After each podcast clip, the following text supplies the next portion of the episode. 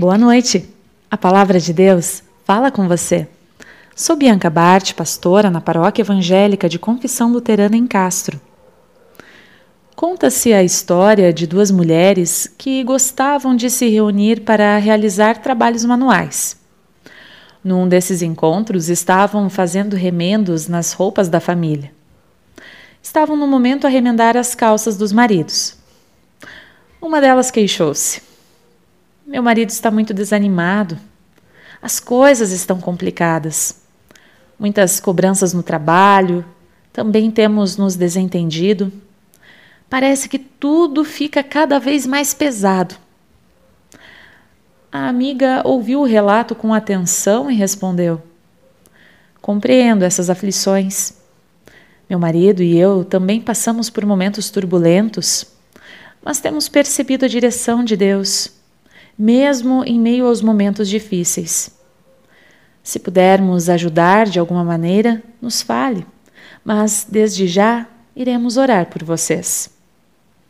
A primeira remendava os fundos da calça de seu marido.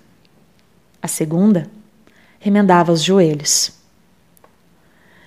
Em 1 João, capítulo 5, versículo 15, encontramos escrito: Nós sabemos que Ele nos ouve. Quem não apenas sabe que Deus ouve, mas fala com Ele por meio da oração, prova do seu agir. Jesus passava longos períodos falando com o Pai em oração, especialmente diante de momentos desafiadores. A oração não é apenas uma prática religiosa, é nutrição para o espírito é fonte de paz que excede o entendimento. É ter a possibilidade de se entregar em fé a Deus. Abandonar a oração é condenar-se a andar em círculos, sem ter rumo certo a seguir. Ter confusão e ansiedade com as surpresas da vida. Ficar sem direção para seguir adiante. A oração faz toda a diferença porque ela nos permite não apenas fazer conhecidos a Deus nossa gratidão, pedidos e confissões, mas também nos permite conhecer melhor ao Senhor.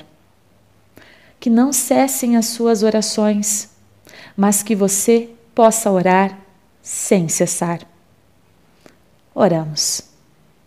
Senhor, agradecemos porque tu nos ouve e tudo podemos colocar diante de ti Ajuda-nos a conhecer-te mais e nessa confiança tudo submeter à tua vontade. Em Cristo Jesus oramos. Amém.